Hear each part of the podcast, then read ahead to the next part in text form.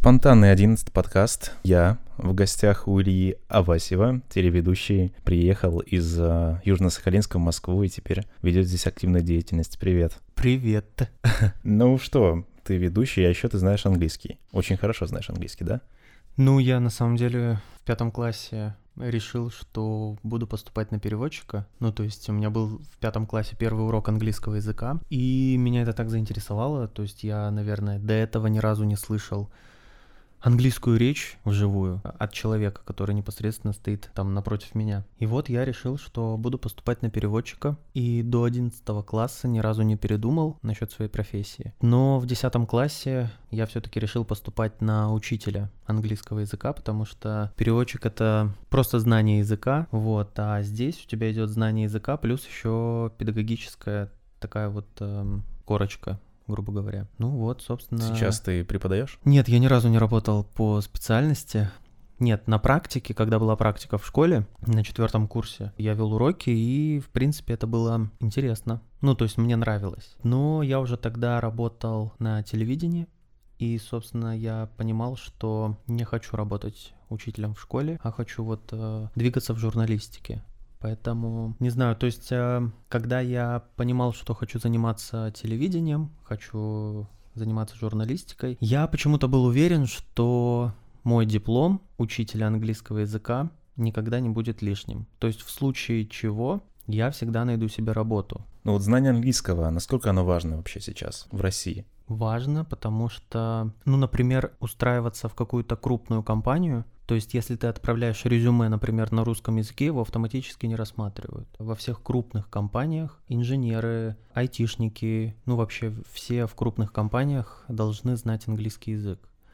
Ну, у тебя как минимум меньше возможностей. Ты не сможешь устроиться в иностранную компанию, ты не сможешь устроиться в какую-то большую компанию, даже нашу. Для карьерного роста английский язык это, конечно, хорошая вещь, он нужен без него никуда. Ну и плюс сейчас же как бы модно, типа, путешествовать.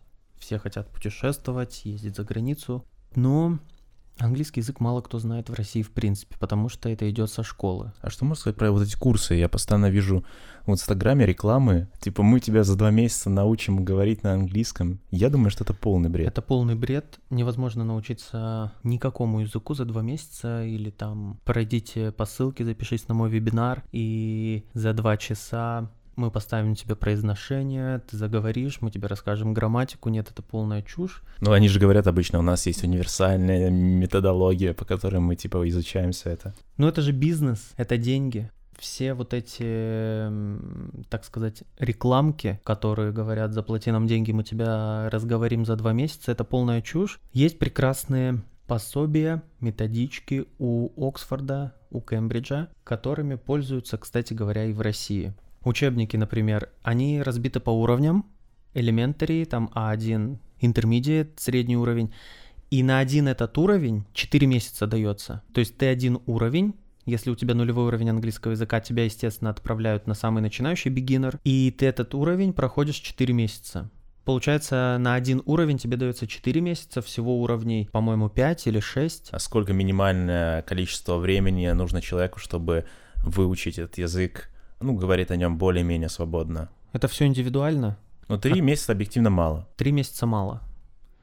Я не знаю, может быть, есть кто-то, кто каждый день просыпается с утра до вечера, слушает новости, а, читает, все, вот прям погружается в язык, то я думаю, что так можно, ну, возможно, за три месяца там разговориться чуть-чуть хотя бы. Вот, но при такой вот э, нагрузке. Но все же учатся, кто-то работает, то есть это невозможно. А так вот, э, я думаю, что полгода достаточно. Ну что ты советуешь людям, например, которые университет закончили и английский не выучили?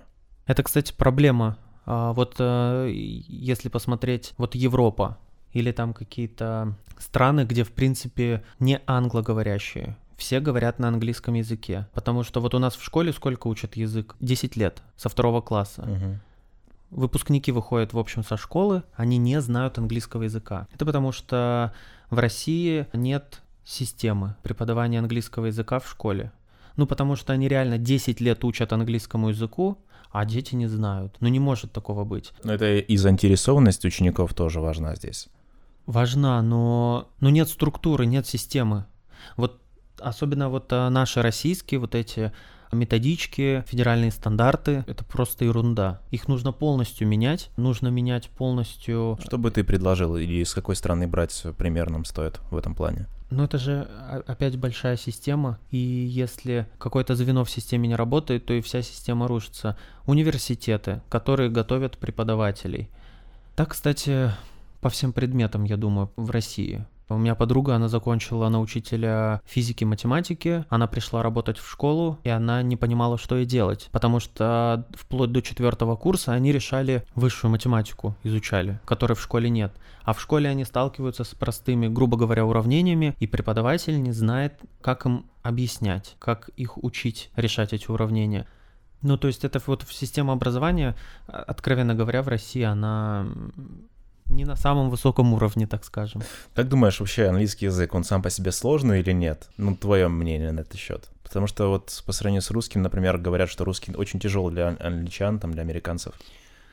Я думаю, что английский язык один из самых простых в мире, потому что обычные люди, которые даже его не учат, они так или иначе очень часто с ним сталкиваются. Ну, объявления какие-то, указательные знаки. Ну, то есть в повседневной жизни английские слова часто встречаются, и так или иначе к тому же все в школе его как бы абы-кабы, но слышали, учили.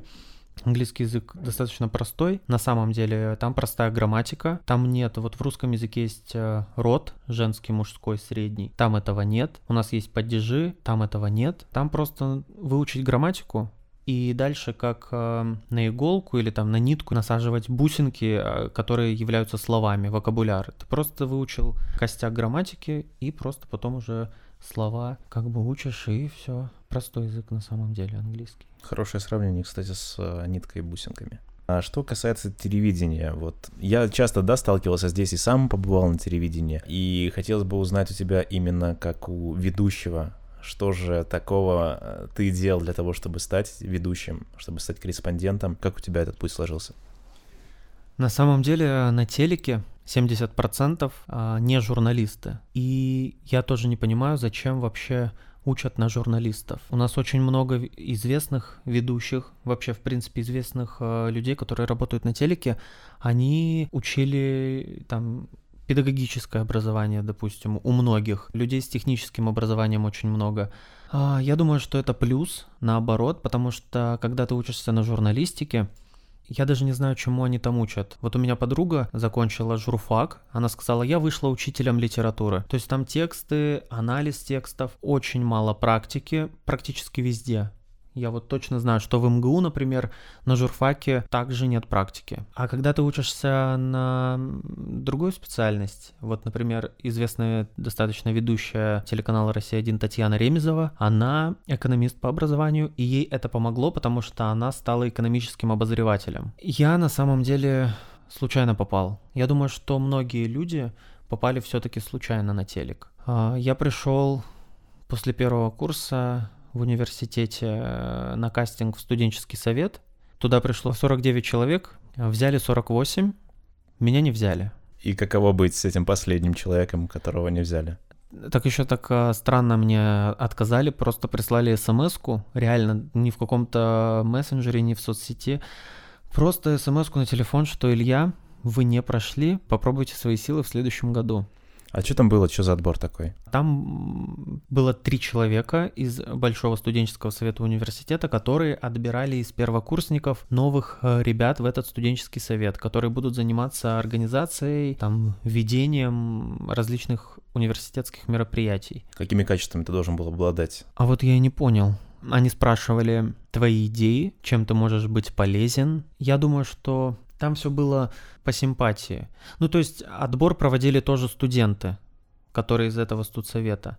Это же все так на веселе всегда, вот эти все внеучебные мероприятия, это не, не совсем серьезно, я бы даже сказал.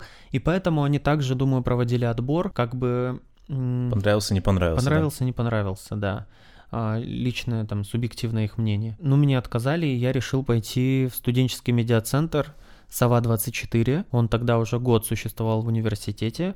Они снимали новости университета и выпускали а, еженедельную программу, рассказывая про жизнь университета. Там почти как на телеке все. Там были корреспонденты, ведущие, монтажеры, операторы. Но, как правило, все были универсальны все были и ведущими, и корреспондентами. Вообще, вот при университетах это как-то спонсируется, ну, то есть предоставляется аппаратура, и все, вы как бы безвозмездно работаете, правильно? Ну, у нас в университете, да, это было все куплено на какие-то вот, ну, университетские деньги. То есть студенты не оплатили никогда и ни за что.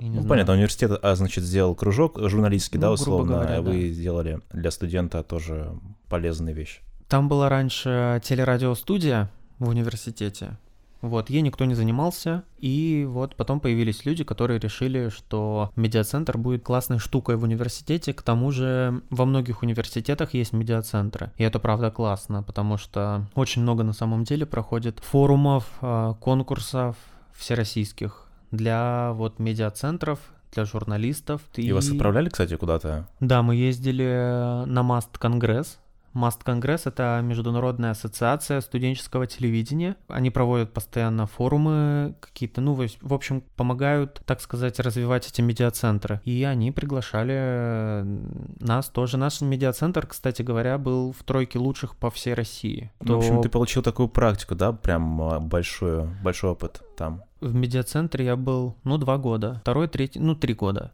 На четвертом курсе я уже как бы особо не ходил в медиацентр. Плюс есть э, в России проходит э, каждый год студенческая весна. Это фестиваль творчества. Там разные направления: музыкальное, театральное, танцевальное, оригинальный жанр журналистика там, и шоу-программа. Там могут участвовать только не профильники. То есть, если ты учишься на журналиста, ты не можешь участвовать в журналистике.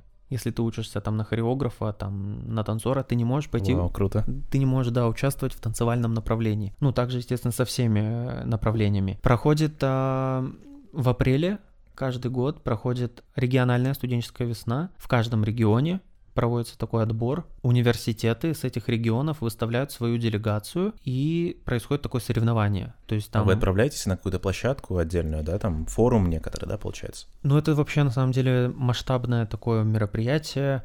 Проходит открытие, в один день проходит там музыка, все вокалисты соревнуются, и постоянно приезжают э, журить э, достаточно известные люди. Собственно, так как я не учился на журналиста, я участвовал в студенческой весне. В первой студенческой весне я участвовал э, в номинации репортаж, видеорепортаж. Ну, то есть оператор-корреспондент. И мы с девочкой не заняли ничего. А нет, мы заняли третье место. А сколько таких делегаций было всего? На Сахалинской студвесне было немного, по-моему, делегаций, было 5 или 6. Ну, у нас потому что, в принципе, не очень много университетов. Потом я на следующий год участвовал, а, с другой девочкой. Мы заняли с ней первое место. А победители региональной студенческой весны отправляются на всероссийский фестиваль. В Москву, да? Нет, он проходит каждый год в разных городах. Вот в тот год, 18 это год был, он проходил в Ставрополе. А, открытие было на стадионе, где было, по-моему, 6 тысяч человек. А в самой церемонии открытия участвовало тысяча человек. Это очень такой масштабный, масштабный проект на самом деле. И в Ставрополе было круто, потому что там на их центральной площади каждый вечер для участников российской студенческой весны проводились концерты. Выступала елка в один из вечеров. Ну, в общем, еще какие-то были артисты. Я не особо на них ходил на эти концерты, только на елку, потому что журналистам сложнее всего. То есть вот вокалисты, им там сказали, что в такой-то день у вас э, начинается соревновательный день, они пришли, спели и свободно все остальное время.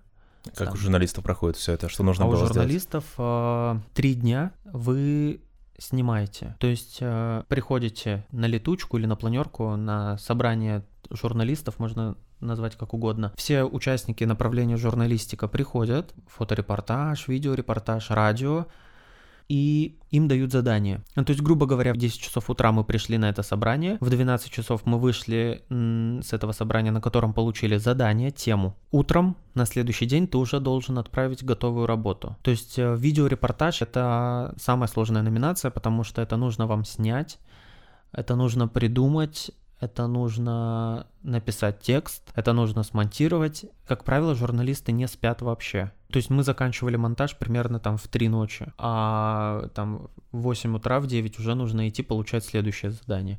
И так вот вы 3 дня работаете, пока все остальные участники студ весны тусят, веселятся, знакомятся, ходят на какие-то мастер-классы, на концерты. На этой студ весне в Ставрополе я занял третье место – а, даже премию дали. Но это уже сахалинское правительство, не помню, 11 тысяч, по-моему. Ну, просто приятно. Да, неплохо. И, собственно, в этот год я выиграл стажировку на Россию-1 на Сахалине. Как происходит вообще стажировка? Что это такое? Это какой-то конкурс, где также нужно было снять какой-то репортаж? Нет, стажировку давали как э, спецприз на студвесне. На студвесне постоянно есть какие-то вот спецпризы. То есть э, в театральном направлении очень какой-то известный педагог по театральному мастерству давал э, бесплатные курсы, ну, то есть он забирал, кто ему понравился. И то есть вот такие вот классные ништячки, а музыкальное направление, например, в жюри в каком-то из годов сидел Макс Фадеев. Это площадка, где ты реально можешь показать себя, чтобы тебя заметили. И в журналистике был, ну это на Сахалинской студвесне, э, был спецприз, стажировка на ГТРК Сахалин, это филиал телеканала «Россия». И, собственно, я выиграл эту стажировку, но я не успел ей воспользоваться. Мне позвонили и сказали, что нужны ведущие, Илья, приходите. Ну, в общем, я пришел, а я даже и не мечтал о том, что меня возьмут ведущим сразу. Я пришел, посмотрели. Я, конечно, тогда себя неловко чувствовал, ну, потому что это была большая студия. Это были большие камеры, это все масштабно, это режиссерская бригада. Ну и все-таки это новости на всю область. У тебя есть э, запись того эфира? У меня есть э, первый мой эфир, но его записали мои однокурсники. То есть э, преподавательница, когда узнала, что я буду 29 июня э, в эфире телеканала «Россия-1», в прямом эфире, она сказала, что все приходят на пару обязательно, и никто ничего не подозревал. Она включила телевизор, это был единственный кабинет с телевизором. Вау, и все смотрели тебя. И она включила, да, и у меня вот есть а, вот эти вот, там, правда, телевизор очень а, времен СССР, ну, там как бы ребит все, он такой большой. Ну давай вот сейчас вот он будет. В Сахалинском медколледже готовятся к обучению специалистов лабораторной диагностики. На всеобщее обозрение после полувековой работы на территории областного краеведческого музея установили нефтяную качалку.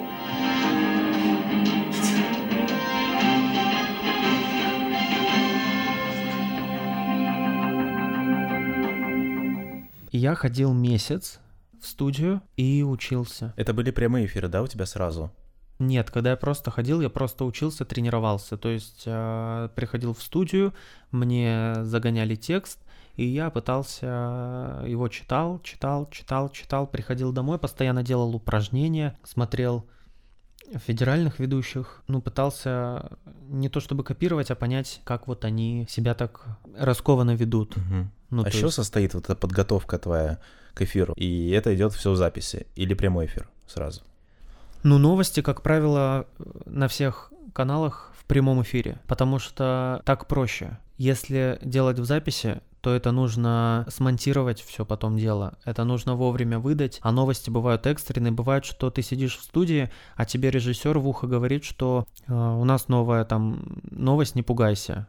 И ты, естественно, не знаешь вообще про что она, о чем она, ну, то есть такие горящие новости есть. Там, я не знаю, грубо говоря, ты сидишь в студии, читаешь новости, и, не дай бог, где-то произошел взрыв или теракт. Это, Это требует от тебя максимального профессионализма, у тебя нет шанса на ошибку, получается, в этом случае. Да, у тебя нет шанса на ошибку, потому что все в прямом эфире.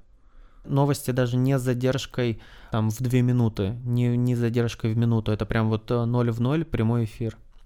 Ведущий, ну он приходит на работу, смотрит верстку выпуска, он должен переписывать под себя все подводки. Ну, потому что много редакторов их пишут, и все пишут по-своему. Ты должен переписать их под себя, чтобы было тебе удобно читать. То есть может кто-то сделать э, новость она будет большая, но это будет одно сплошное предложение. Бывает такое. Или вот какие-то, ну, с точки зрения русского языка. Поэтому ты переписываешь их под себя, чтобы тебе было максимально комфортно сколько, читать. Сколько они проверяют тебя перед тем, как выпустить тебя в прямой эфир? На Сахалине меня, ну как проверяли, меня учили. это было полтора месяца.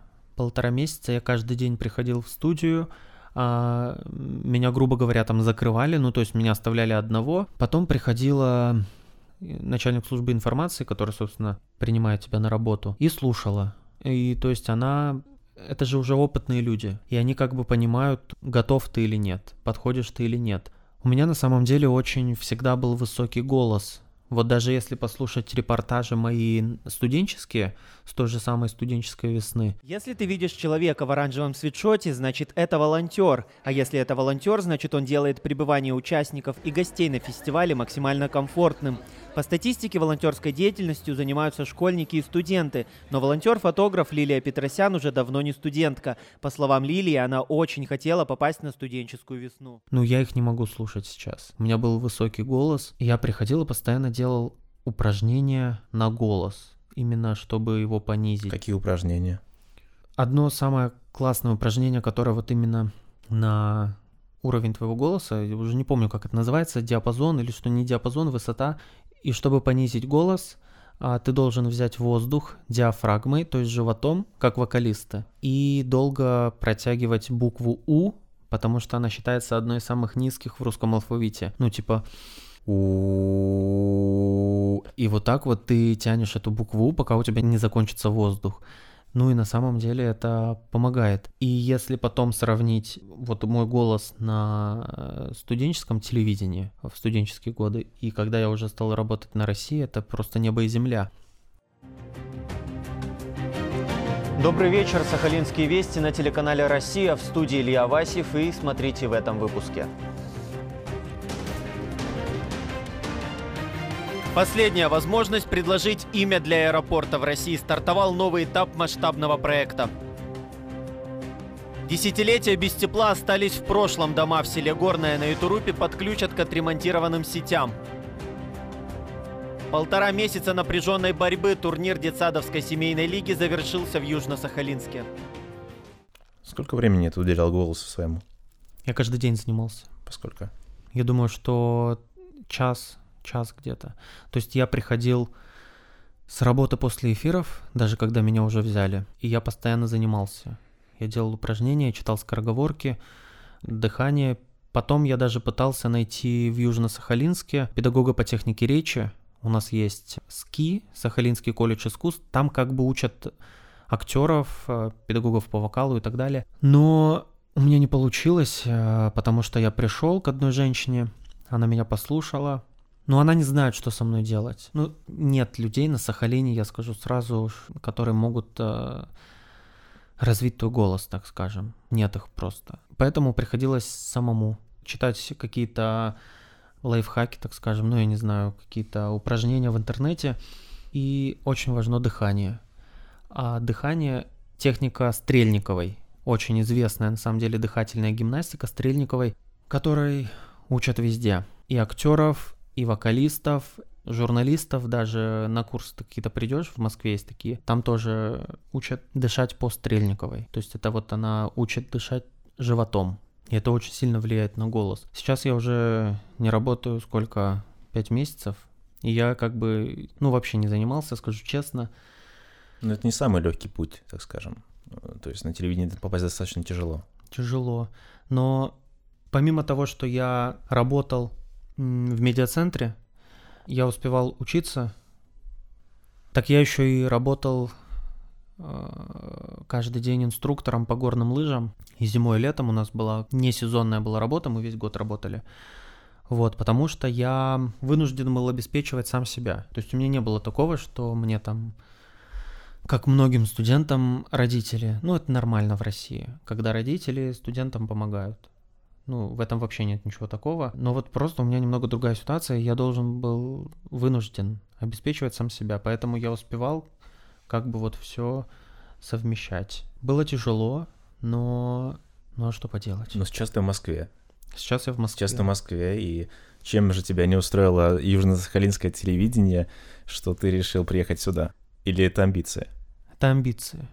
Мне хотелось большего. На самом деле э, на Сахалине многие говорили мне о том, что какой то молодец, что даже незнакомые люди говорили, что молодец парень, без связей, сам, вот так вот. Ну и в какой-то момент я понял, что, наверное, надо рискнуть, надо попробовать, потому что на теплом месте можно просидеть всю жизнь, а я такой, что нужно ценить время. Ну, то есть оно же уходит. И в какой-то момент я понял, я испугался, наверное, что если я буду откладывать, откладывать, откладывать и сидеть просто на теплом месте, и молодость пройдет, и энергия пройдет, и что вот нужно здесь и сейчас. А то, что я перееду в Москву, на самом деле я э, решил еще для себя, будучи в медиацентре, и я постоянно там шутил, что слушайте, я закончу университет, я буду работать в Останкино. Но это была как бы вот такая вот шутка, все смеялись и забыли. Ну, когда Останкино от тебя в 10 тысяч километрах, это, как кажется, чем-то таким недостижимым, да? Вот мне почему-то так не казалось. Вот я не знаю почему. Я просто был уверен, что я буду там работать. Вот я не знаю почему. Может быть, это просто такая вот мечта. И как-то я, ну вот не знаю, почему так. Я был уверен, что буду работать в Останкино. Хотя я понимал, что я приеду в Москву, и меня никто там не ждет грубо говоря, с распростертыми объятиями. У тебя здесь никого не было, правильно? Никого не было. И как же ты обосновался здесь вначале? Я 12 июля защитил диплом, а 16 июля уже сидел в самолете в Москву, даже диплом не успел забрать. Вот. Но 17 июля, на следующий день после прилета, меня уже ждали на телеканале 360 корреспондентом. У меня как бы типа а стажировка была. Ну, то есть они меня, точнее, не стажироваться позвали как студента, у которого нет опыта.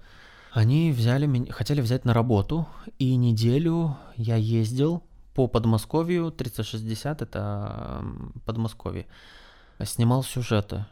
Они все вышли в эфир, но просто мне потом написал а, продюсер, извини, мы тебя не возьмем. Даже не позвонили, не пригласили ничего а, в WhatsApp. Прислал сообщение голосовое, Илья, извини, мы тебя не возьмем, но ты можешь использовать а, сюжеты, которые ты снимал для нас, в своем портфолио. Я говорю, ну спасибо. И ни оплаты никакой не было. А, но это было удобно, я думаю, эфир заполнен у них. Ты думаешь, так э, часто делают? Берут каких-то амбициозных студентов и используют их неделю и выбрасывают? Не знаю, часто такое бывает или нет. У меня просто, ну, нет таких примеров. Но то, что я сам через это прошел, естественно, меня подталкивает на мысль, что такое происходит э, много где, особенно, ну, на телевидении. Тебя это сильно расстроило? Да, меня это расстроило сильно. Меня расстроило еще отношение людей я не понимал... Московский по... менталитет ты имеешь в виду? Нет, руководство канала. Ну, то есть, почему нельзя было позвать, как-то объяснить, не знаю, может быть, предложить еще постажироваться. Причем они знали, что я лечу с Сахалина, с другого конца страны, потому что я им отправил резюме еще за две недели до переезда. И они потом Позвонили мне и спросили, на какое число у меня билеты. Я говорю, я 16 июля уже буду в Москве. Они говорят, 17 «Э, готов выйти? Я говорю, да. Ну, то есть вот они знали, что я лечу за 6,5 тысяч километров далеко. Но могли бы хотя бы пригласить, э, объяснить, ну, или как минимум позвонить. Мне это непонятно. А когда тебе вот так вот отправляют э, в мессенджере в WhatsApp сообщение типа «Сорян, ты нам не подходишь», для меня это непонятно кто-то отступает, а кто-то идет дальше. Ты как решил действовать дальше после вот этой неудачи? Я тогда дал себе полгода.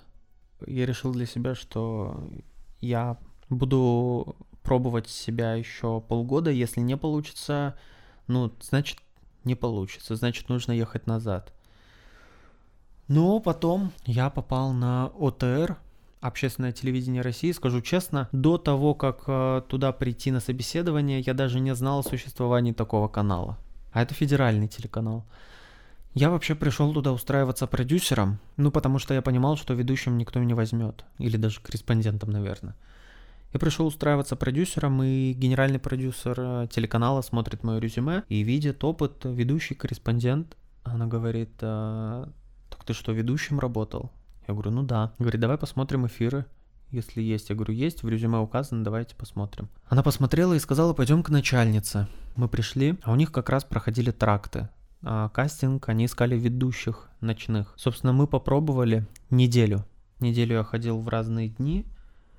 Мы записывали тракт, пробовали. Все как положено. В общем, как будто бы реальный эфир.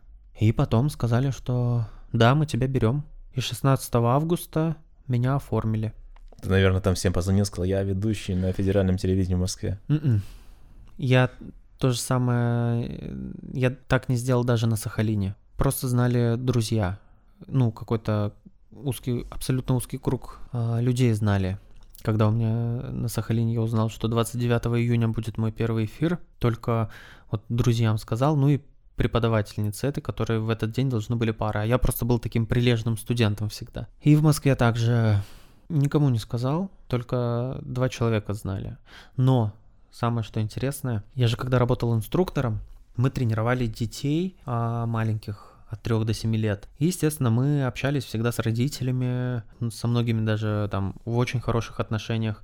И там через месяц, наверное, работы мне присылают фотографии э, телевизора, а там я, ОТР, говорят, и родительница пишет Артем, это вот ребенок, которого я тренировал, случайно листал каналы и наткнулся на тебя. Ну, это, конечно, здорово и классно, когда вроде бы неизвестный канал, ну, малоизвестный, и что ты не говорил, а вот так случайно листают а, кнопку на пульте и а, натыкаются на тебя, это, конечно, здорово. Но ведущих вообще часто узнают на улице где-то. Ну, Екатерину Андрееву, да. А тебя? Андрея Малахова тоже. На Сахалине узнавали. На Сахалине узнавали, да, в магазине. А это не вы случайно ведете э, новости? Вообще, я думаю, редко, потому что телек, он меняет очень сильно камера именно. То есть вот э, в кадре я выгляжу гораздо старше своих лет, наверное, даже шире. Вот, но сложно узнать, а, но в принципе узнавали. Но это на Сахалине, в Москве, естественно, нет. Вот, потому что я же не Орел и Решка вел, а новости, причем они были ночные. У нас эфиры были в час ночи, в 4 утра и в 7 утра они шли на всю Россию вот по московскому времени. То есть у нас час ночи эфир, а на Сахалине 9 утра в это время. Так я отработал 3 месяца. А если говорить об уровне зарплаты в, в Южно-Сахалинске и в Москве, сильно различается? Одинаковые примерно. Вот я всем говорю о том, что в России можно зарабатывать либо на Сахалине, либо в Москве. Э, на Сахалине, потому что там очень много разных надбавок. Северные, там какой-то северный коэффициент, еще какой-то, еще какой-то, еще какой-то. И получается достаточно большая зарплата. Ну, в школе в среднем 80 тысяч рублей. В Южно-Сахалинске, а в Москве также. Знакомая у меня работает учителем в Краснодарском крае. Она получает 25. Одноклассник мой работает а, тоже в Краснодаре в самом, но инженером у него 26. То есть есть смысл ехать а, из Южно-Сахалинска в Москву чисто из-за масштабов, да, получается? Из-за масштабов, да. Большой город, а, гораздо больше возможностей даже в плане путешествий из Южно-Сахалинска очень достаточно дорого путешествовать. Это тебе нужно долететь до Москвы, 12 тысяч в одну сторону. Это тебе нужно лететь э, куда-нибудь потом в Европу. Это еще деньги. Ну и в принципе удаленность. Это тем более остров, удаленность. Э, я всегда был таким активным. То есть мне хотелось каких-то activities, какие-то мероприятия, там, не знаю, какие-то концерты, какие-то крупные, там, масштабные тусовки, грубо говоря. Там, естественно, этого нет. А в Москве это все есть. То же самое пойти на курсы актерского мастерства. На Сахалине нет такой возможности. Просто потому что никто этим не занимается. Заняться спортивной гимнастикой, грубо говоря, тоже нет. Ну, то есть много чего нет на самом деле, чем можно было бы заниматься. Но меня на самом деле привлекали путешествия. Что из Москвы можно достаточно дешево, там грубо говоря, летать в Европу, например, и что это не занимает у тебя 8 часов лету, как из Южно-Сахалинска в Москву, в одну сторону 8 часов лететь, А сел, долетел и, пожалуйста. Здесь тебя не обидели за зарплатой на ОТР? Какая была зарплата, какой график был? Э, Зарплата была... Надо говорить? Ну а что, нет? Да может быть кто-то, А. кого-то сейчас ты замотивируешь, и он там скажет, хочу быть э, ведущим, но не знаю, сколько он зарабатывает. Ты говоришь, там, допустим, вот сколько. График был классный. Вообще, многие э, на телевидении работают э, графиком неделю через неделю.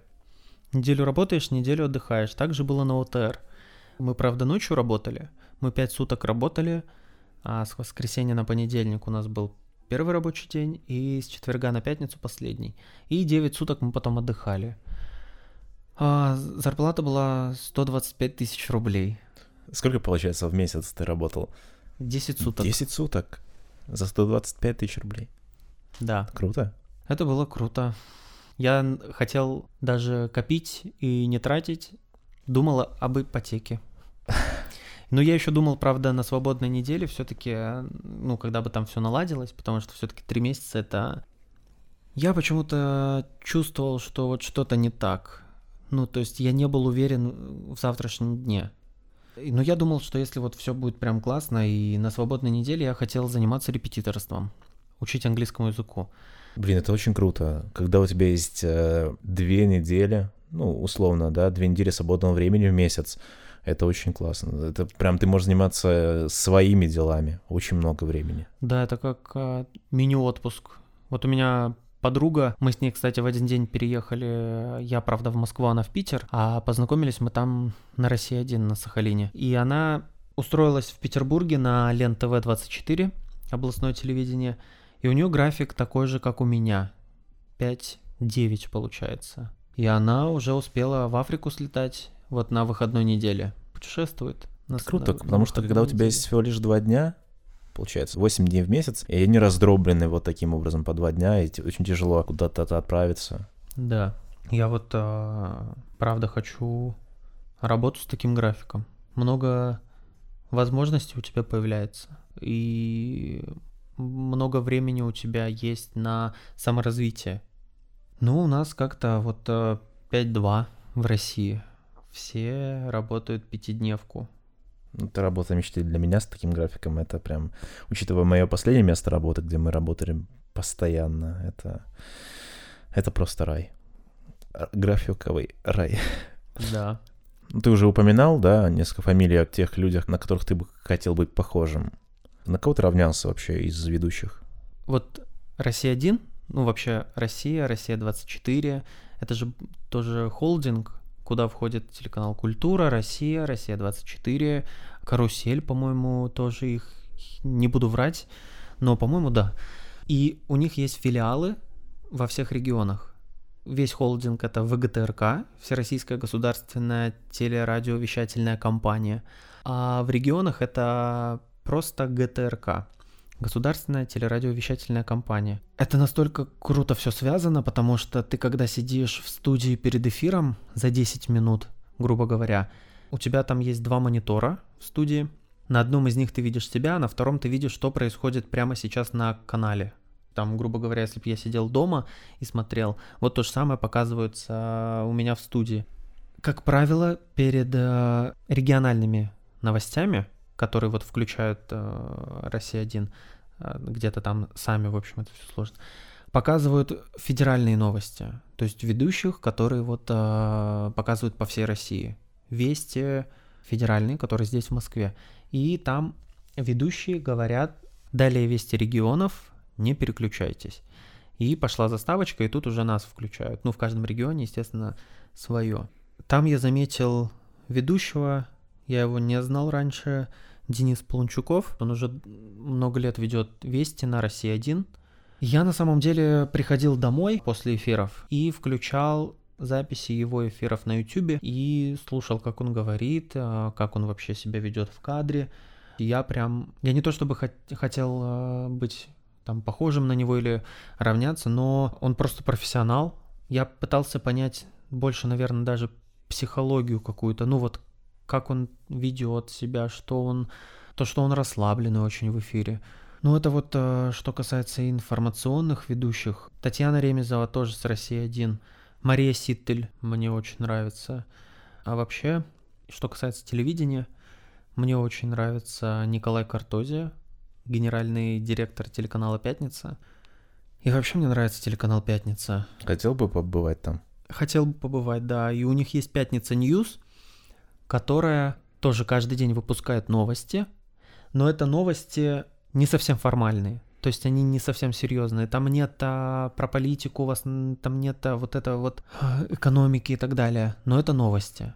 Удивительно, но именно эта программа «Пятница News» на последней церемонии ТЭФИ забрала статуэтку а, в номинации «Лучшая информационная программа», которая соревновалась в этой номинации с «Вести», на телеканале «Россия-1» с программой «Время» на Первом канале и с разными новостными программами с разных телеканалов. Учитывая Но... то, что в России есть еще и «Россия-24», где нон-стоп все это идет. Да. Огромный холдинг. Ну вот и я говорю, что Пятница в какой-то степени даже революционер на нашем телевидении, потому что все равно, как ни крути, все уходит в интернет постепенно. Но пятница ей удалось удержать э, большую аудиторию у именно экранов телевизоров. Пятница кажется каким-то, знаешь, прям идеальным каналом, потому что смотришь э, наполненность эфиров на разных каналах других российских, там, особенно где присутствует политика, очень э, страшно это все смотреть. Везде какая-то злоба, особенно вот все эти шоу. Ну, Пятница — это же юмористический канал в целом. Там нет ну, никакой злобы вообще никакой. Развлекательный, подстав, да. ничего такого. На других каналах это повсеместно, везде какие-то убийства, измены, еще что-то непонятное, политические какие-то разборки, что не совсем приятно смотреть, если ты человек не токсичный. Ну тут же еще зависит от того, я думаю, кому принадлежит канал. У нас же в основном все каналы спонсируются, большинство каналов спонсируются правительством. Пятница не спонсируется правительством, насколько я знаю. Вот, и у них как бы такой свободный больше формат. Ну и они вообще не касаются никакой политики, ничего вот подобного, ни экономики. Развлекательный канал. А я думаю, что почему они еще стрельнули, это потому что реально, как ты сказал, что на, на большинстве каналах а, злоба, политика, чернуха и так далее, которая уже достал российский народ. Просто смотреть было больше нечего, я думаю, что это с этим связано. А здесь появилась такая альтернатива, Телеканал «Пятница», где ты включаешь, и весело, классно, постоянно путешествие, задор, чего людям не хватало российским. Поэтому они стрельнули. И да, и «Пятница News» у них есть. Я бы, конечно, хотел там работать. Ты отправлял какое-нибудь резюме там туда, пробовал? Я отправлял резюме Николаю Картози. У него в Инстаграме есть э, почта рабочая. Он сказал, что пишите туда. Не буду врать, я отправил, наверное, резюме 50 в разное э, количество, ну, в разные периоды времени. Ну, мне никто пока не ответил. Мне кажется, что только вечернего Урганта не хватает а, вот на пятницу. И все, наверное, был бы идеальный канал. Потому что вечерний Ургант, на самом деле, на Первом канале позволяет себе очень многое. Э, Ургант может многое говорить. И про политику он шутит, и много разных вещей он также обшучивает. Я слышал недавно, Ксения Анатольевна Собчак сказала, что э, в одном из своих интервью, как так Ургант э, позволяет себе такие шутки на федеральном канале, которая явно отслеживается там определенными людьми, будем так говорить. И вот кто-то ответил, я не помню, кто я, с кем это интервью было, но в общем сказали, что он часто получает по шапке сверху за свои шутки. Но надо отдать должное, что он продолжает шутить, потому что если бы он не шутил, а как-то бы пересмотрел свое поведение, там, манеру ведения программы, то это бы уже было не то. Это было бы уже неинтересно. На Ютубе, кстати, Ургант один из самых просматриваемых каналов. Я не знал на самом деле. Хотя я я сам смотрю Урганта, но отрывки, когда приходят люди, которым мне интересны. Там же люди какие работают. Ургант, Маркони, Гудков, еще и стендапа есть сценарист. Маркони тоже там работает? Да. Они же там, у них э, отделение Чикенкари, они прям вместе mm-hmm. находятся с вечерним Ургантом. Поэтому у них коллектив молодой, и, конечно, у них там и Моргенштерн, и Лапенко, и многие-многие другие люди приходят к ним молодые, которые из интересной аудитории. И, конечно, в Ютубе интервью с ними набирают огромное количество просмотров. Ну, это на самом деле, ну, классно, что есть такое у нас на телевидении. Хотя бы вот в одном таком экземпляре. Не хватает нашему телеку чего-то такого задорного. Вот я пытаюсь найти это, это высказывание его, потому что не хочу исказить, но оно было настолько жестким. Э, он шутил про, про католическую церковь и про мальчиков. То есть был, э, там был сексуальный подтекст, прям он прям очень хорошо на этот счет пошутил, но это было очень странно слышать с экрана телевизора. В Ватикане представили электронные молитвенные четки с умным крестом. Устройство сопрягается со смартфоном через приложение Click to Pray, что переводится как «кликни, чтобы помолиться». Активировать четки можно, перекрестившись. В браслете есть встроенный сенсор, собирающий информацию о здоровье пользователя. Вопрос, куда эта информация будет отправляться потом. В отличие от остальных умных браслетов, вся информация собирается в действительно надежном облаке. Эм, при использовании этого облака Wi-Fi не требуется. Значит, эти четки будут показывать не количество пройденных шагов, а сколько шагов тебе осталось до встречи с апостолом Петром. Получается, как все умные браслеты, они будут считывать активность. И у меня такой вопрос, а секс они тоже будут считать за активность? А где их изобрели? В Ватикане? В Ватикане. Ну, если секс с мальчиком, то будут засчитывать. Нужно всем депутатам Госдумы. Да. Депутатам Госдумы нужно заказать такие. Но по другой причине. Естественно. Да. Я тоже пытался в Ургант попасть, но мне, к сожалению, не ответили на мое резюме. Мне написали, что мест нет. Я думаю, что у них очень укомплектованный такой коллектив, молодой. Ну, я думаю, Нужно что туда, да, сложно попасть будет. Да, только через друзей. Вообще, на самом деле, если ты хочешь попасть в какую-то классную, популярную программу, то я думаю, что только через знакомых. И вообще на телеке все очень кто бы что ни говорил, многое происходит через знакомых. Скажу честно, я попал на телек через знакомую. Через знакомую. Ну, Вот. то есть э, без какого-то либо М, подтекста, что это именно знакомое. Нет, просто через знакомую. Тем более телеканал «Пятница», туда вообще сложно попасть, я думаю, даже можно сказать, невозможно. Потому что они уже достигли такого уровня, когда они могут сами себе вербовать, кто им нужен. Захотели они, ну, не знаю, Иду Галич, они ее отправили. И самое, что классное, что с этим каналом сотрудничают достаточно большие такие творческие известные единицы, которые в одиночку добились чего-то, ну, и так блогеры, как правило. И кто им нужен, они сами вербуют. И у них, я думаю, что очень много и так знакомств, кому они могут позвонить и сказать, слушай, нам нужен там классный корреспондент, а, срочно в Пятницу News. Илюха Авасев. Пусть приходит. Но я думаю, это так происходит. То есть э, то, что у них на, по- да, на сайте у них есть. Хочешь работать на пятнице, ты нажимаешь туда, там выходит просто почта HR, собака, что там, friday.ru, которую, я думаю, никто даже и не смотрит. А я вот сегодня возьму и отправлю, посмотрим, что они Отправь. скажут. Я тоже туда отправил, знаешь, сколько, наверное, ну, как и картози, штук 50 резюме. И ни одного ответа. М-м. У меня есть одна безумная идея, я думаю, что я скоро ее реализую. Хочешь преследовать картозию? А, Ну, ну, я хочу, ну, типа того. Ну, не, не, не преследовать, нет, я, я хочу прийти к ним в офис и сказать здравствуйте. Мне нужно на работу устроиться. Ну, я как-то не побоялся это сделать с Ургантом. Я подошел только к картонному. Мгм, который там... э, Да, у входа. Я один раз а, отправлял заявку на Ургант, но это было в качестве зрителя в массовке. Я тогда еще не работал на телеке. У меня были мно- много знакомых было, которые сидели на записи Урганта. Но хочется ведь не сидеть, хочется быть причастным к этому всему. Ну, Да, у меня была что- возможность. Я ходил там и, и Гудкова видел, и Маркони всех. Все они там ходили постоянно. Но я как-то не, не стал наглеть и спрашивать там, ребята, я, допустим, хочу уйти с этого проекта, прийти на ваш проект. Как-то я думал, что они им бы не понравилось, скорее всего, вот эта просьба. А я бы подошел. Я подходил к одному парню, который постоянно массовкой заведовал. Он прям их всегда приглашал, там им и рассказывал все правила, как себя вести и так далее. Вот к нему я подходил и спрашивал, писал генеральному продюсеру э, проекта. Она написала, что пока мест нет, но она хотя бы мне ответила. Хотя бы я точно знаю, что мне мое резюме просмотрели. Сказала, это- что пока нет. Это круто, да, но все равно я думаю, что надо искать. Мы отошли, кстати, очень отклонились от темы. Насчет ОТР. Ты поработал там три месяца, и потом ты ушел оттуда. Вернее, тебя, ты рассказывал, выгнали. А, Но тоже не за проступки.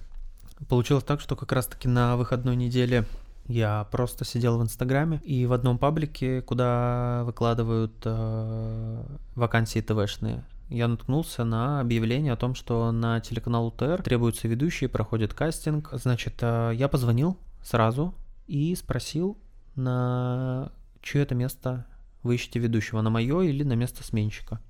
Мне сказали, ищем на твое. Там был человек, мужчина, он сам ведущий, но он как бы занимался ведущими. То есть все тракты, все кастинги отсматривал он. Он сказал, что да, руководство попросило разместить объявление, но ты пока работай, неизвестно, как долго мы будем искать и найдем ли кого-то. Вот, а и... что не понравилось им в тебе вообще?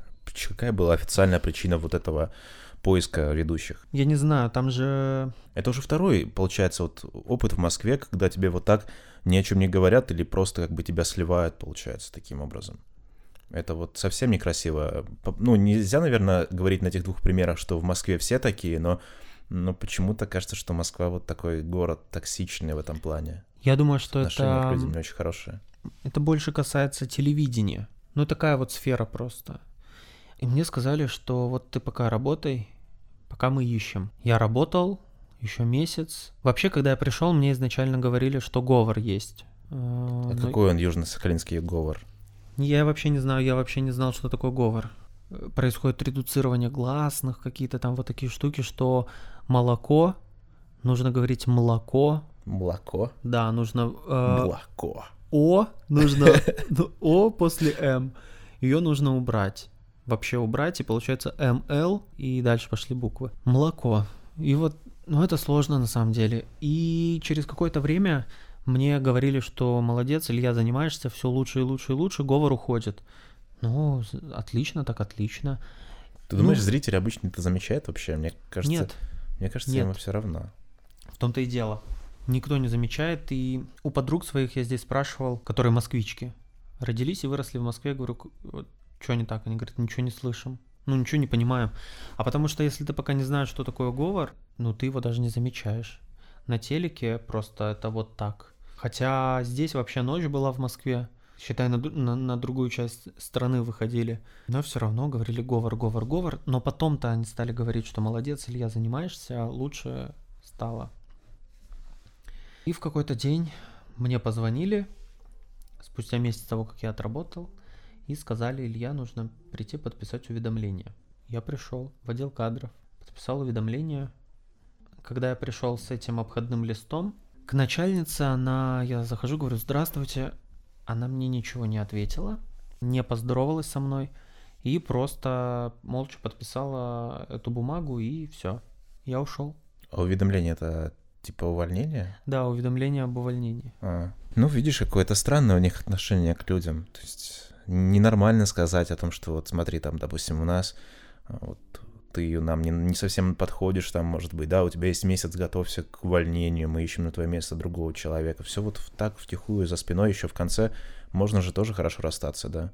Сказать, ну, что поделаешь, это жизнь. И в итоге с тобой даже так не прощаются нормально. Я думаю, вот именно этой женщине, которая подписывала мне обходной лист, ей было неудобно. Ну, ей было, может быть, не то чтобы стыдно.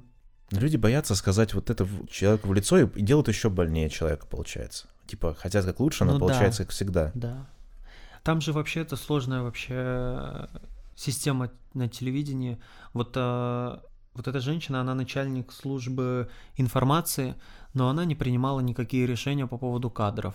Потому что у нее есть начальник, у этого начальника еще начальник, и там уже идет генеральный директор. Ну, то есть, по идее, могли просто посмотреть твой да. эфир и сказать, типа, он не подходит, давайте его вот, убирайте. Ну, кто-то вот из начальников вполне мог Кому-то я не понравился. Ну вот в этот момент я сейчас ставлю твой э, эфир из ОТР, тогда чтобы послушали. По-моему, звучит очень профессионально. Ну послушай, посмотрим, что скажут слушатели твоего подкаста. Теперь к другим новостям из российских регионов. Идем, как обычно, с востока на запад.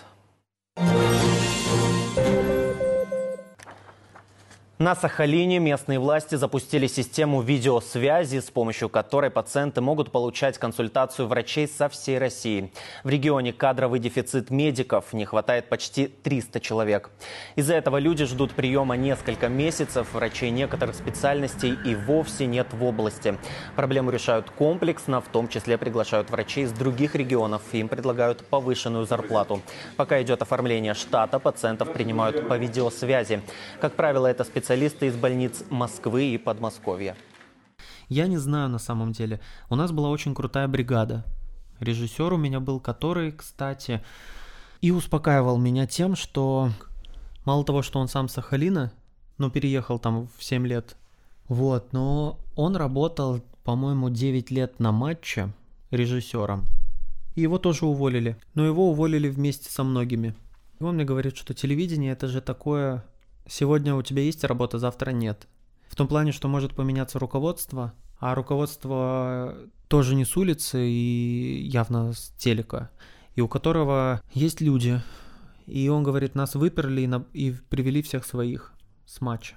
То есть ты можешь вообще быть профессионалом профессиональным, но лишишься работы можешь да. по щелчку пальца. Ну, в этом плане телевидение, конечно, такое очень токсично.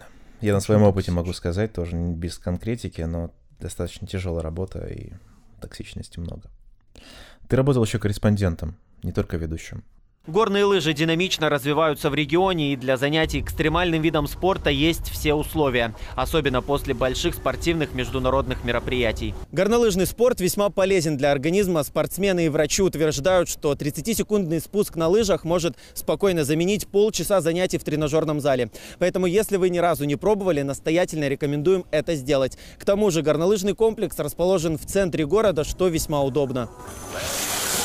Илья Авасев, Евгений Чащев, Вести, Сахалин, Курилы. Чем отличается работа корреспондента, тот, который выезжает на, снимать э, какие-то сюжеты, от того человека, который сидит в студии? Работа корреспондентом, она, наверное, будет э, интереснее. Потому что когда ты сидишь в студии, ведешь, это, конечно, кайф и волнение.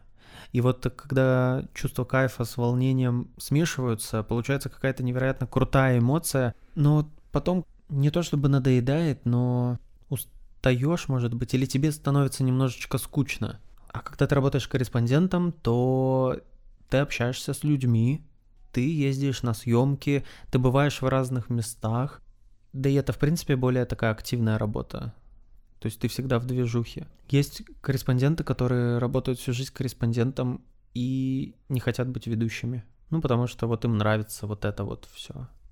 Активность, да, вот это? Активность. Выезжаешь, да, на съемку, нужно постоянно думать, нужно постоянно что-то придумывать, мозг постоянно работает, ты всегда находишься в движении, то есть на съемочной площадке ты всегда суетишься, бегаешь, а, успевать нужно все.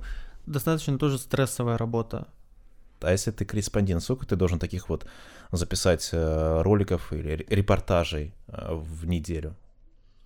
А это все зависит от э, редакции, от телеканала. Ну, как правило, в день сюжет и там еще маленькие съемки бывают, БЗшка называется. Нет такого, что ты должен, когда ты корреспондент, э, снять какое-то количество репортажей в неделю. Ты просто приходишь на работу, как, как и все, и тебя отправляют на съемки, и все, снимаешь. Были у тебя какие-то забавные ситуации, когда ты э, выезжал на, ну вот, куда-то? У нас проходили э, зимой э, международные Олимпийские детские игры по зимним видам спорта. Дети Азии называются. И приезжали спортсмены из очень многих стран. Это была вся Азия, это была Европа. Ну, то есть вот такие вот э, мини-олимпийские игры. И я, значит, снимал сюжет про нашу сахалинскую горнолыжницу, но нужен был контраст. То есть у нас на Сахалине есть снег, его достаточно много, есть где тренироваться, и у нас, в принципе, развиты зимние виды спорта. Я в контраст взял конькобежца, Дуруф, он, я не помню, из какой он страны, в общем, он из страны, где нет снега, постоянно лето. Но это был классный такой контраст, он, естественно, не говорит на русском, вот, но тем не менее он занимается зимним видом спорта, К тому же он говорит, у нас не очень много возможностей э, в плане того, что нет крытых катков особо, где можно тренироваться, поэтому он говорит, мы постоянно ездим, куда-то тренируемся. Но это было классно, причем весь сюжет пришлось продюсировать самому, нужно было ну, всех придумать, всех спикеров самому найти, вот, включая этого мальчика, и было классно. В общем, я чувствовал себя комфортно, что я могу и записать вот э, русских, и могу записать вот на английском языке, ну, это было классно. Помнишь, сюжет был у Ирады Зиналовой, когда она мальчик какой-то на фоне постоянно ходил, и она говорила, мальчик, пошел в жопу отсюда. Помнишь? Да, да, да, я помню. Вещи, оставшиеся после отъезда царской семьи из Тобольска, почти 2000 пудов, судя по инвентарным записям, были Мальчик! Мальчик, иди в жопу отсюда! У тебя не было подобной ситуации, когда ты мешал, там, например, какие-то пьяные мужики полезали в кадр, ну или типа того? Mm-mm. Не было такого, не было. Ну, это, наверное, где-то, знаешь, когда вот э, чемпионат мира был, я помню, по футболу, вот там постоянно такие... Там постоянно Потому что было. очень много люди пьют и веселятся, и, в принципе, там все хотят в кадр, все обнимаются с журналистами. Ну, есть какой-то видос даже, не помню, какой-то телеканал, когда в прямом эфире... Бразилиец вот этот, да, который стал потом еще известен, который кричал э, «Россия!» Бразилия, чемпион! Россия! Охуенно, братан! Охуенно! Нет, там, по-моему, был какой-то русский. И он к нему просто подошел с микрофоном, говорит, э, ваше впечатление, и там уже ответили вот с матом. Он говорит, ну ничего страшного, бывает, это же прямой эфир. Как вам матч? Охуенно! Прямой эфир, ничего страшного? Нет, у меня такого не было никогда. Ну и к тому же я же корреспондентом не очень много работал. Ну это интересная работа. Я всегда мечтал о такой работе, чтобы можно было не сидеть в офисе, а постоянно где-то двигаться в разных местах. Это все-таки избавляет тебя от рутины какой-то, когда ты каждый день в разных местах. Ну или, по крайней мере, хотя бы раз в неделю где-то выбираешься куда-то в интересное место. Я точно знаю, что я не смогу работать, вот как ты сказал, на работе, которая предполагает сидеть в офисе. Там, грубо говоря, рабочий день с 10 до, 8, до 6. Не смогу. Ну, такой просто я человек. Я знаю, что меня будет все раздражать. Вот так вот каждый день с понедельника по пятницу приходить в офис и работать весь день. Пусть ты будешь лучше работать весь день, но это будет э, совершенно другой формат, где ты будешь ездить, общаться, там, знакомиться, что-то делать. А так вот сидячая работа в офисе, это, конечно, я очень сочувствую этим людям, ну, правда. Да, было у меня такое полгода. Ну, правда, конечно, мы иногда выезжали, но достаточно редко просто. Если было бы больше возможностей путешествовать в командировке, это было бы хорошо. Сейчас у тебя есть какие-то планы? Ты сейчас отправлял резюме? Я отправлял резюме в Санкт-Петербург, ГТРК Петербург. Пока ничего не ответили. Но я отправил еще резюме на Лен ТВ 24, областной телеканал Питера, сразу генеральному директору. Вот он сказал, что посмотрит э, мое резюме. Но не знаю, все будет зависеть от условий. Мне кажется, очень большое количество работ э, есть хороших, как ты как раз вначале сказал о том, что со знанием английского языка крупной компании. Э, не думал ли ты вести какую-нибудь, не знаю, программу, может быть, на английском? Новости какие-то, например. Потому что профессионалов, которые бы могли делать это на другом языке, ну, точно немного. Не, я не смогу.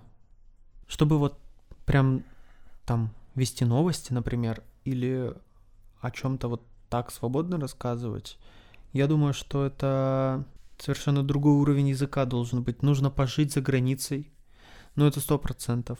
Нужно вот прям быть э, очень близким к к носителям языка. А если бы у меня был вот прям вау, какой уровень английского языка, я бы пошел на Russia Today. Это тоже классное место. Там большие зарплаты. Но это на HeadHunter пишут. Мне сказали, что я не подхожу. На Russia Today? Да, я, я случайно откликнулся. Во время самозаписи. Редактор какой-то, не помню. Мне сказали, что нет. Извините. Ну, учитывая то, что у меня почти год опыта работы редактором, сказали, не подхожу. Ну ладно. Но я на HeadHunter видел, что требуется корреспондент со знанием французского языка, и зарплата 120 тысяч была написана. Ну так и что? Что ты ждешь? А я что, французский знаю? А, а с английским не было, да, такого? Ну, не видел. Не- Мне кажется, с английским-то гораздо проще. Французский гораздо меньше людей знает.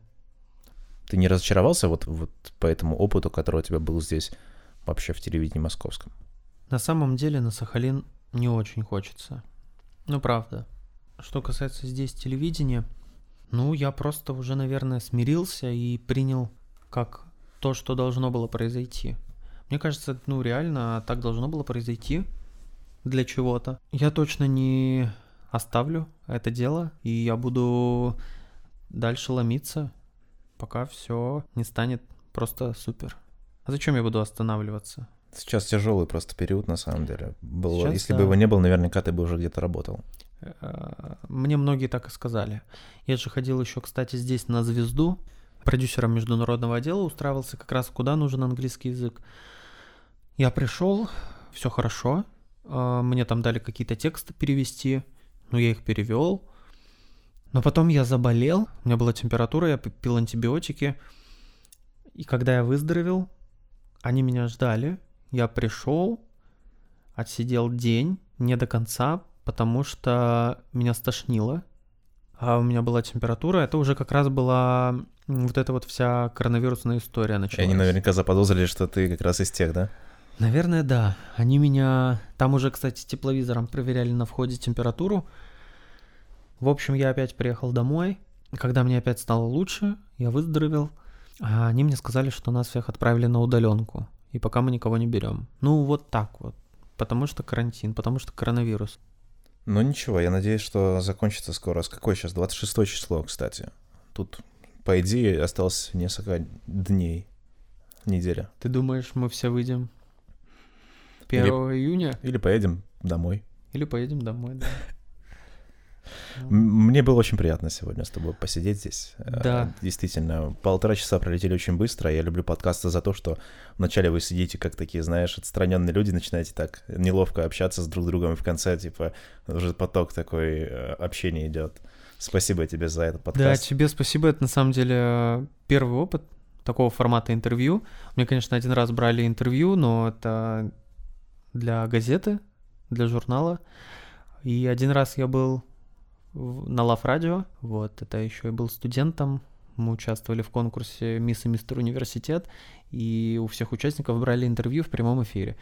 Это классный experience, спасибо. Одиннадцатый подкаст подошел к концу. 11 мое любимое число, кстати. Поэтому и подкаст э, будет любимым. Спасибо. Да. Всем пока, удачи.